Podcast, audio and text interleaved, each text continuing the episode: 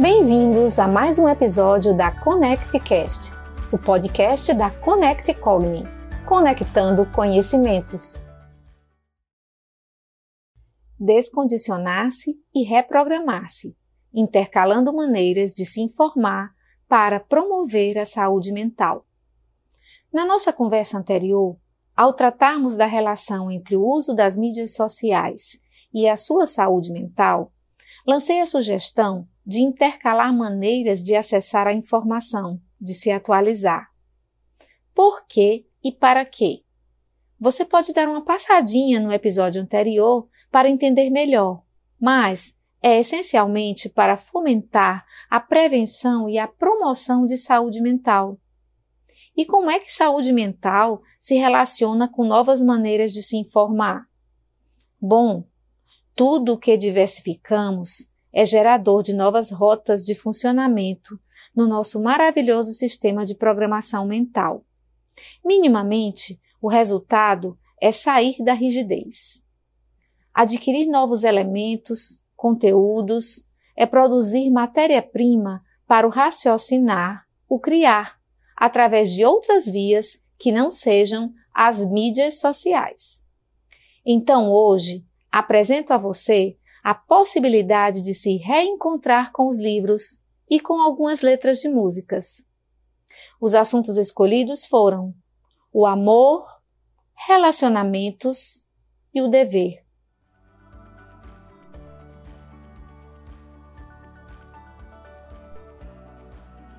O amor.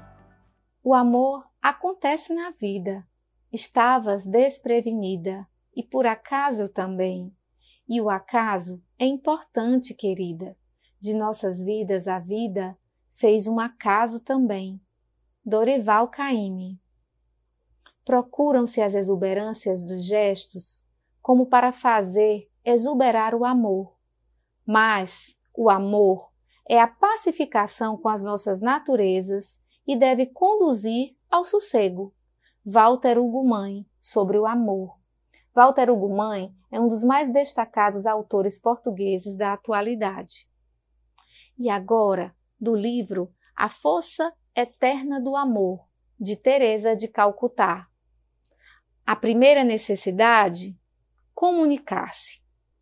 Como é difícil para o homem se comunicar, entender o outro e fazer-se entendido. No mundo, os meios de comunicação se multiplicaram nos últimos 100 anos. No entanto, a sensibilidade para ouvir, compreender o outro e colocar-se no lugar do próximo para perceber seu pensamento e seu modo de ver a vida parece carecer de maiores cuidados. Quando analiso as dificuldades que ocasionam guerras, os conflitos humanos em geral, as brigas familiares e tantos aspectos que geram disputas infelizes, fico pensando se a falha não é exatamente na comunicação. Comunicar-se é uma arte, pois exige muito mais de sensibilidade do que de astúcia ou mesmo de técnica.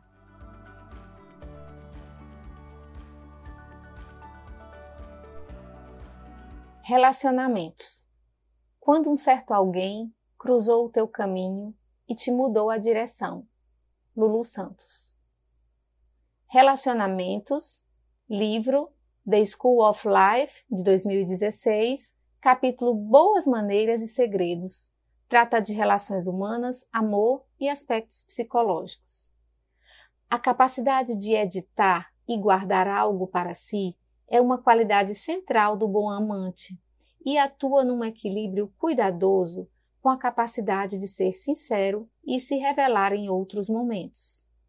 E, Caso alguém desconfie, e deveria mesmo com bastante frequência, caso o relacionamento seja bom, de que o parceiro também pode estar mentindo sobre o que pensa, sobre sua avaliação do trabalho do outro, sobre onde estava na noite passada, talvez seja melhor não sacar as armas e apontá-las para ele como um inquisidor incansável e agressivo, por maior que seja a vontade de fazer exatamente isso pode ser mais generoso, prudente e talvez mais fiel ao verdadeiro espírito do amor fingir que simplesmente não notou.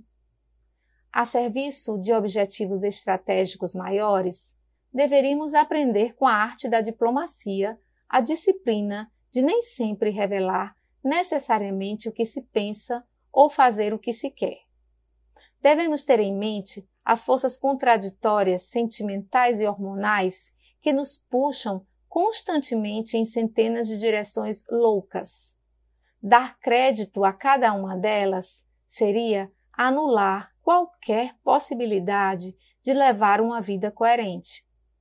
Nunca avançaremos nos projetos maiores se não conseguirmos suportar, pelo menos por algum tempo, a insatisfação interior e a falta de autenticidade exterior. O dever, do livro Quatro Gigantes da Alma, de Emílio Mirey Lopes, na parte O Dever e a Ética. Desde Platão até nossos dias, são muitas as inteligências esclarecidas que têm tentado uma formulação do dever como categoria independente das circunstâncias histórico-sociais, a descrevendo-a diretamente ao valor ético mais puro. O verdadeiro dever do homem seria, segundo eles, comportar-se a cada instante de modo a produzir o maior bem ao maior número de pessoas. Qual é esse bem? E eles respondem: o supremo bem. Qual é esse supremo bem? Aqui começam as discussões. Para uns, sem temor de incorrer em uma petitio principe, é a bondade. Para outros, é a beleza. Para outros, a justiça. Para outros, a utilidade. Para outros, a própria vida. Sua fórmula: vive e ajuda a viver. Não falta quem afirme que é a piedade, nem quem sustente que é a paz. Em suma, há divergências notáveis entre os grandes filósofos e o chamado problema dos valores estar longe de ser resolvido, embora pareça que, em sua atual maioria, retornam a um ponto de vista franciscano e místico, admitindo que o supremo bem é o amor. Perambular pelo mundo em uma atitude amorosa procurando criar alegrias e fomentar modestamente um espírito de simpatia, fraternidade e perfeição, seria então nosso verdadeiro dever. Mas isso equivale a inverter totalmente os termos em que se acha hoje apresentada a equação moral. Em vez de querer fazer-nos amar o dever, dever-se-ia proclamar o dever de amar a toda a humanidade. Então, queridos ouvintes, os livros escolhidos podem não ter sido reconhecidos por alguns, mas essa foi a ideia, a de novas rotas, novos conhecimentos, ativando curiosidade. Os assuntos, esses, o amor, relacionamento e o dever, dão panos para muitas mangas e fazem parte da vida e dos dilemas de todos nós.